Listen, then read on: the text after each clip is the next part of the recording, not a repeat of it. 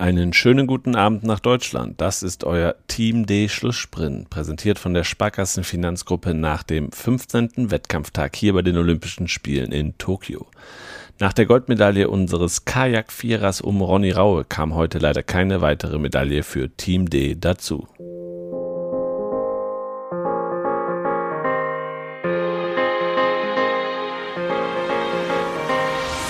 Leichtathletik. Top-Favorit Johannes Vetter hat eine Medaille im Speerwurf sensationell klar verpasst. Der deutsche Rekordhalter musste sich im Finale von Tokio mit 82 Metern 52 und Rang 9 begnügen. Damit war die klare Nummer 1 der Welt bereits beim Endkampf der besten acht nur Zuschauer.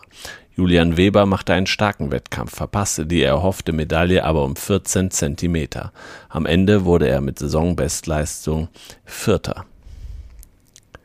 Konstanze Klosterhalfen hat trotz einer starken Vorstellung nicht in den Kampf um eine Medaille über 10.000 Meter eingreifen können.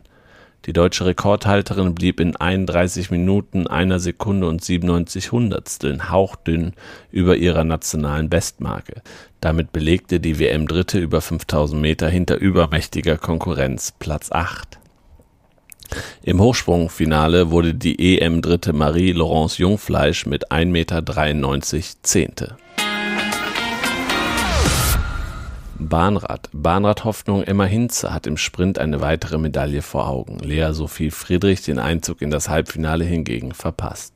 Während die dreimalige Weltmeisterin Hinze nach zwei souveränen Siegen in der K.O.-Runde am Sonntag um die Teilnahme am Goldrennen kämpft, bleibt Friedrich nach ihrer Viertelfinalniederlage gegen die Ukrainerin Olena Starykova nur die Zuschauerrolle.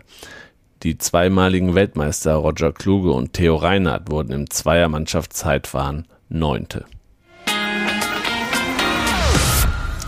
Moderner Fünfkampf. Nach dem Reitdrama von Annika Schleu hat der Weltverband der modernen Fünfkämpfer die deutsche Bunde Frauenbundestrainerin Kim Reisner von den Spielen in Tokio ausgeschlossen.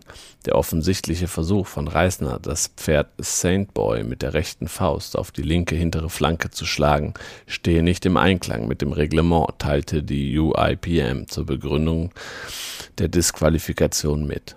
Zuvor hatte der Deutsche Olympische Sportbund erste Konsequenzen gezogen und Reisner vorübergehend ausgeschlossen. Beim Männerwettkampf wurden Fabian Liebig und Patrick Doog 19. und 20. Reiten. Die deutschen Springreiter kehren ohne Medaille von den Spielen zurück. Im Teamfinale platzte die Equipe mit dem Weltranglisten-Ersten Daniel Deuser mit Killer Queen, Maurice Tebbel mit Don Diarado und André Thieme mit Chakaria, als Deuser nach einem Fehler in der dreifachen Kombination aufgab.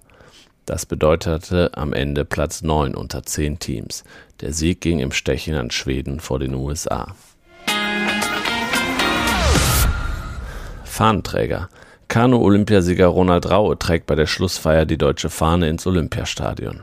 Das erfuhr der 39-Jährige nach seinem Goldrennen mit dem Kajakvierer am Samstagnachmittag. Für den Routinier war es bei seinen sechsten und letzten Olympischen Spielen die zweite Goldmedaille nach dem Triumph im K2 in Athen 2004. Insgesamt hat er fünf Medaillen gewonnen.